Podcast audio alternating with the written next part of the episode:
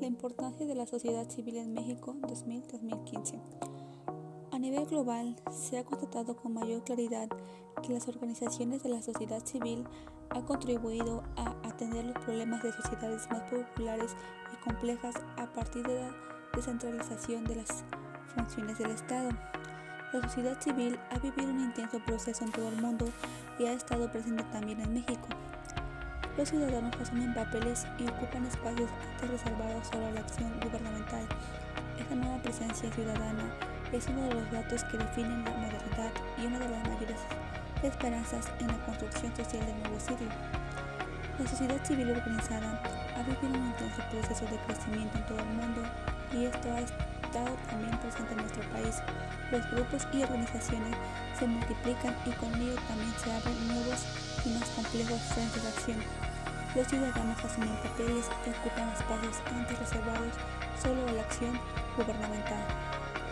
Esta nueva presencia ciudadana es uno de los datos que define la modernidad y una de las mayores esperanzas en la construcción social del nuevo ciclo. Los términos de la relación entre el gobierno y la sociedad civil deben seguir cambiando, ya que la construcción del Estado moderno exige la acción conjunta de ambos actores sociales. Las organizaciones de la sociedad civil son expresión de la nueva democracia que todavía necesita crecer y desarrollarse en el país. A través de ellas, los ciudadanos encuentran causas de participación y se compromete con la construcción de su sociedad. También crean mecanismos que les fortalecen como ciudadanía y les hacen participar de nuevas maneras en la gestión de lo público. Las organizaciones son el instrumento que tienen los ciudadanos para participar, junto con el gobierno, en la edificación del Estado. La sociedad civil las anima y mueve en valores y propósitos muy distintos. El impacto de las organizaciones de la sociedad civil se ha dejado sentir en todos los campos y ha contribuido a cambiar el panorama económico, político y social de nuestro país. La nueva sociedad no se puede construir ni entender sin la participación de las organizaciones que luchan por el respeto a los derechos humanos. El impacto de las organizaciones de la sociedad civil se han dejado sentir en todos los campos y ha contribuido a cambiar el panorama económico, político y social de nuestro país. La nueva sociedad no se puede construir ni entender sin la participación de las organizaciones que luchan por el respeto a los derechos humanos. Los avances de las organizaciones de la sociedad civil son evidentes. La importancia creciente de las organizaciones de la sociedad civil hace cada vez más necesarias aclarar asuntos, tales como la manera en que éstas pueden y deben participar en el diseño, gestión, seguimiento y evaluación de las políticas públicas o también sobre las razones que existen para tener acceso a los fondos públicos, para solo mencionar dos ejemplos, entre otros muchos que exigen aclaración y provocan la discusión. Es necesario que las organizaciones de la sociedad civil trabajen más en la línea de sistematizar su experiencia y teorizar su práctica con el propósito de autocomprenderse mejor. La elaboración de un pensamiento que surja desde la sociedad civil organizada permitirá que ésta participe de manera más sólida y consciente en el debate nacional. En la sociedad civil se analiza el desarrollo del asociamiento como un antecedente de la participación ciudadana en el ámbito de la sociedad civil. Se aborda también el desarrollo histórico que, desde los griegos hasta nuestros días, ha tenido este concepto fundamental para entender la realidad del Estado en la actualidad. En la sociedad civil y el gobierno, el tiempo de la alternancia. El gobierno asume la presidencia de la República el 1 de diciembre del 2000, comprende la sociedad civil y también la relación que establece con ella se profundiza de manera particular al grado del cumplimiento de los acuerdos a los que la sociedad civil llegó con el gobierno en lo que se conoce como la mesa de diálogo. La evolución institucional de las organizaciones de la sociedad civil pretende dar cuenta del desarrollo institucional de las organizaciones de la sociedad civil. El análisis se centra en las organizaciones de desarrollo, se aborda el origen y la historia de las organizaciones de desarrollo, su cultura y su clima organizacional. Se analiza su estructura y orgánica y también su relación con las agencias de la cooperación. el fortalecimiento institucional de las organizaciones de la sociedad civil contienen un conjunto de valoraciones y recomendaciones con ese fin.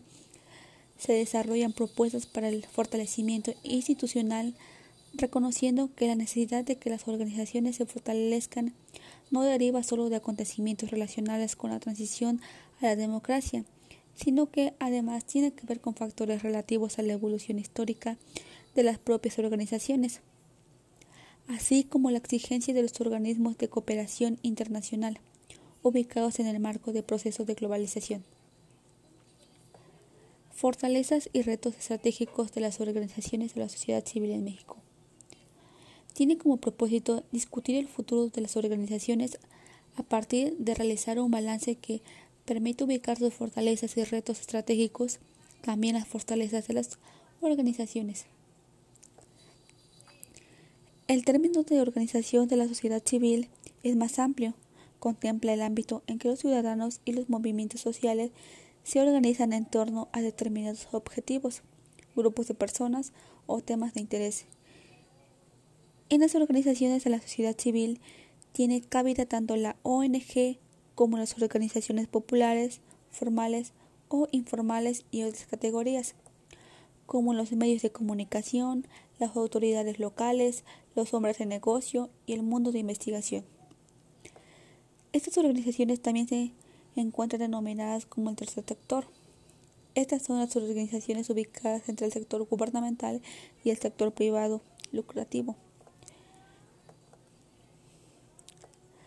La sociedad civil en México ha tenido un largo proceso de desarrollo, el cual se puede dividir en tres etapas.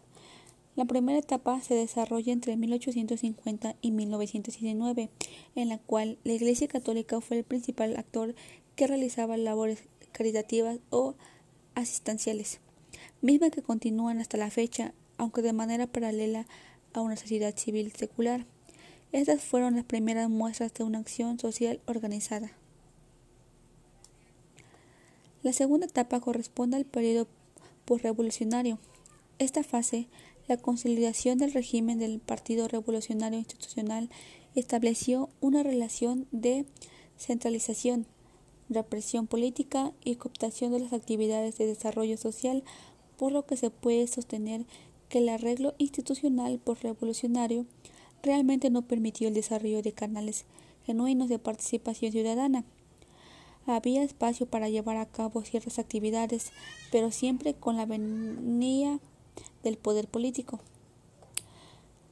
La tercera etapa, el proceso de nacimiento y consolidación de la sociedad civil contemporánea, es paralelo a la propia transición democrática, la cual fue marcada por ciertos momentos claves, tales como la represión estudiantil de 1968, la respuesta al terremoto de 1985 y el levantamiento de EZLN en 1994. Con la llegada del Partido Acción Nacional a la presidencia en el 2000, se creó la coyuntura ideal para reconocer a la sociedad civil y la necesidad de contar con un marco legal para su funcionamiento a través de la Ley Federal de Fomento de las Actividades de las Organizaciones de la Sociedad Civil. Esta ley representó un parteaguas en la relación del Estado el surgimiento de las organizaciones de la sociedad civil se da a partir de que algunas personas de bien decidieron agruparse para tratar de acordar la distancia entre lo que es una situación actual y la situación deseada, es decir, para remover los obstáculos que le permitan a la sociedad o a un sector de ella aproximarse a una situación ideal. Las organizaciones de la sociedad civil se proponen resolver problemas socialmente relevantes. Se constituyen por grupos de personas que se dan un marco de normas y reglas que regulan su acción de manera tal se vuelva previsible y deseable, con el objetivo de resolver problemas en un contexto inmediato que les exigirá negociar, acordar, colaborar, neutralizar otros actores o sea desarrollar estrategias, caminos que le permitan pasar de la situación actual a la situación deseada. se puede explicar el lugar que ocupan las organizaciones de la sociedad civil en la sociedad con la teoría de los tres sectores, la cual divide a la comunidad entre sectores que se encuentran en un punto, lo que permitirá un desarrollo armonioso superador de las inquietudes.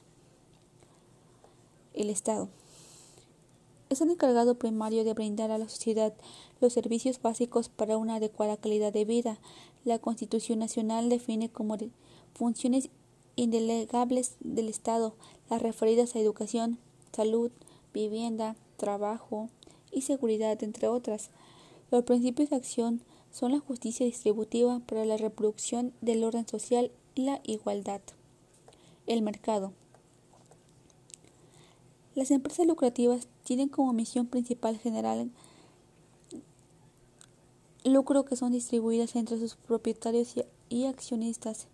En una visión general, las entidades comerciales tienen la misión de generar riqueza para la sociedad ya que actúan y existen por y hacia ella. Los principios de acción son la eficacia y eficiencia. Las organizaciones de la sociedad civil está compuesto por un conjunto de instituciones que desde el ámbito privado persiguen propósitos de interés público y tienen como objetivo fundamental el de promover el bienestar general sin fines de lucro. Los principios de acción son la solidaridad y el bien común. La evolución económica durante el periodo 2000 a 2015. En el 2000, la economía mexicana experimentó por segundo año consecutivo un crecimiento económico superior al esperado y una inflación menor que el objetivo. Esto se reflejó en una importante generación de empleos y en la recuperación de los salarios reales. Por definición, la formación bruta de capital fijo se refiere al incremento activo o capital fijo durante un periodo determinado, es decir, es el aumento de los bienes duraderos que son capaces de producir otros bienes y servicios e incluyen los mejoramientos de terrenos, las adquisiciones de plantas, maquinarias y equipos y la construcción de carreteras, ferrocarriles y obras afines como escuelas, oficinas, hospitales, viviendas residenciales, así como los edificios comerciales e industriales. Por lo tanto, es esperable que este ramo de la producción nacional esté ligado de forma estrecha al crecimiento económico, ya que no solo es parte de las cuentas nacionales en un periodo determinado, sino que a su vez condiciona una mayor producción en periodos posteriores. Al mismo tiempo que implica la construcción de un acervo de infraestructura, es decir, este complejo significa un componente fundamental de la inversión productiva, la cual está vinculada con la fuerza del crecimiento económico potencial y real de un país. Puede observarse a partir de diciembre del 2000, el principal objetivo de la política económica de la presente administración ha sido mantener los equilibrios macroeconómicos mediante la austeridad monetaria. El régimen de flotación cambiará y la disciplina fiscal tendiente a proporcionar un balance público equilibrado. Para concretar este objetivo e impulsar el crecimiento de la demanda agregada, la política fiscal se dirigió a elevar el ingreso disponible de la población a través de la reducción paulatina de las tasas de impuestos sobre la renta. Cabe destacar que esto se logró sin grandes pérdidas en los ingresos totales por el incremento que se registró al precio del barril del petróleo. En tanto, la política de gasto público, si bien se ha mantenido en términos del Producto Interno Bruto, ha modificado en su participación, siendo el Poder Legislativo el que ha autorizado más recursos hacia la inversión presupuestaria y el gasto en el desarrollo social. Esta política ha contribuido a que el endeudamiento en términos de PIB se mantenga estable en materia de deuda, se ha cambiado el perfil de pagos de la deuda, se ha reconvertido deuda externa por, deuda interna y se ha reducido la tasa de interés, mejorando la posición financiera del sector público.